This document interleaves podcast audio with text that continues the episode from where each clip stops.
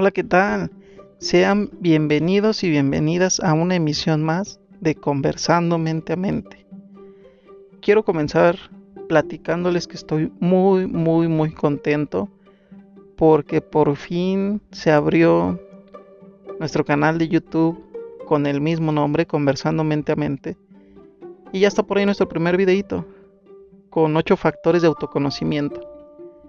Te invito a que entres, que des like si te gusta el video, que compartas con tus amigos, amigas, conocidos, que crees que les puede interesar y que nos dejes comentarios acerca de qué tal te pareció, si te interesaría que habláramos de un video o si no te gustó también, se aceptan comentarios y críticas constructivas. Constructivas. y bueno, el día de hoy vamos a continuar con lo que ya veníamos platicando la semana pasada sobre mejorarse a sí mismo o a sí misma. Si recuerdan, les hablé acerca de la superación constante y les dije que faltaban otros dos factores, que era voluntad y alegría. Bueno, para comenzar, eh, hay, hay un científico, hubo un científico muy muy famoso, reconocido internacionalmente, llamado Albert Einstein, y él dijo, hay una fuerza motriz más poderosa que el vapor, la electricidad y la energía atómica, la voluntad. Pero, ¿qué es la voluntad? Bueno, la voluntad es esa fuerza interna que tenemos cada uno de nosotros para conseguir de manera firme y constante lo que te propongas, dejando de lado lo que no deseas o lo que no te hace bien. Yo les voy a dar seis, seis factores con el cual pueden fortalecer la voluntad. El primero es reconocer las cosas pequeñas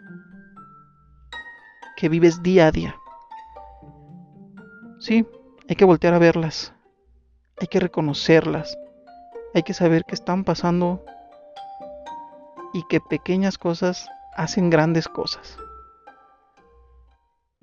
El punto número dos es organizar el tiempo del que dispones.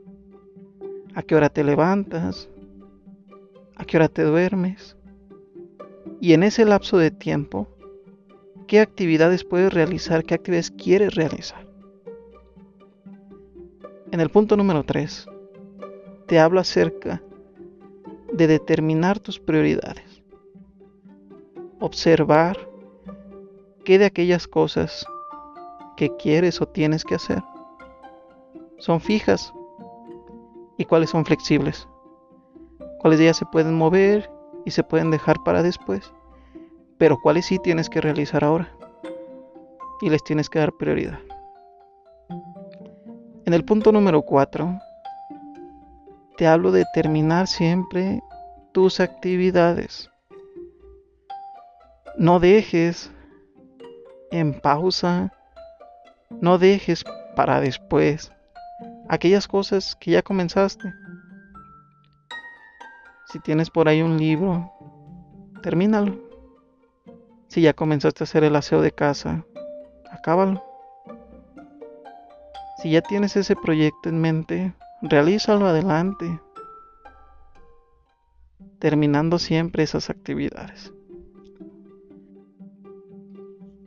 En el punto número 5, te hablo de que conviertas todo lo que realizas en algo agradable. Sí, hay cosas que como tal o como base no pueden ser agradables y se entiende. Pero en ocasiones nos quejamos tanto de estar parados y nos acostamos y ya estamos inconformes y nos sentamos y ya no nos agrada. Que bueno, no encontramos la postura adecuada. Disfrútalo cuando estés parado de estar parado, cuando estés acostado de estar acostado si vas o vienes, si haces o no haces, disfruta. encuéntrale ese lado positivo a las cosas. Porque aquí, aquí viene una anécdota que me gustaría platicarte. Una vez yo le platicaba a mi mejor amiga, Vanessa se llama, espero que me estés escuchando, espero que, que estés al pendiente de lo que está haciendo aquí tu amigo. A, ella una vez le platicaba que para ir a mi trabajo yo hacía hora y media y me decía es un buen de tiempo en, en el camión, en el transporte público.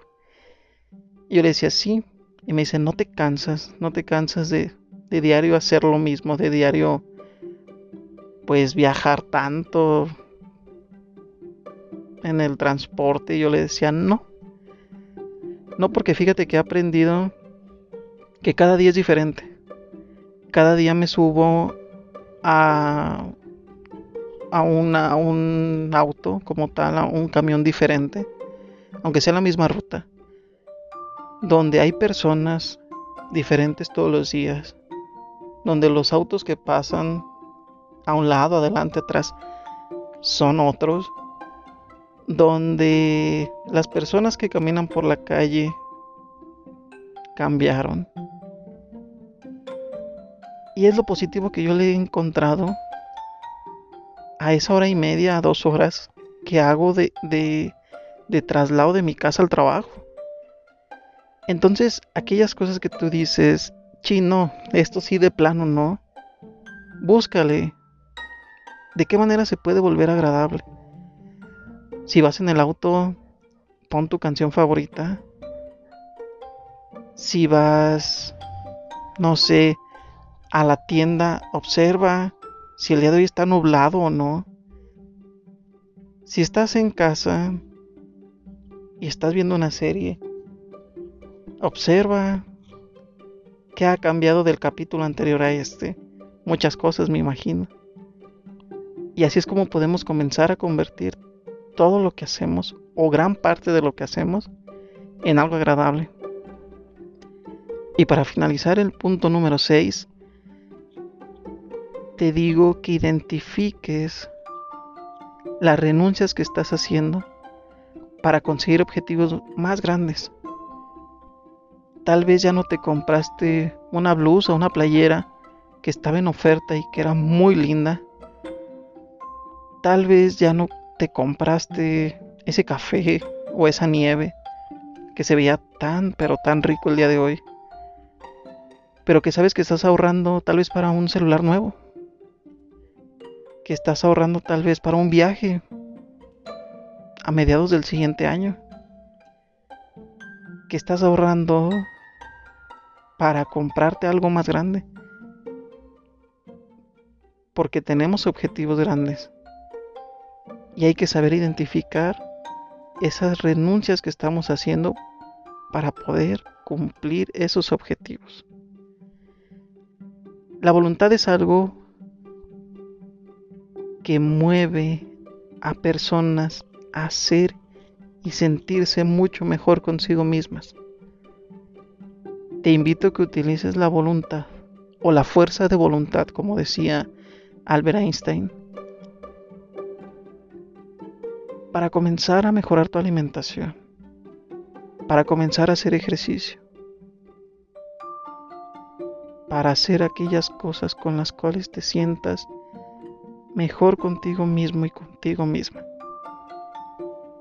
Te espero en la siguiente emisión de Conversando Mente Mente. Disfruta tu fin de semana. Hasta pronto.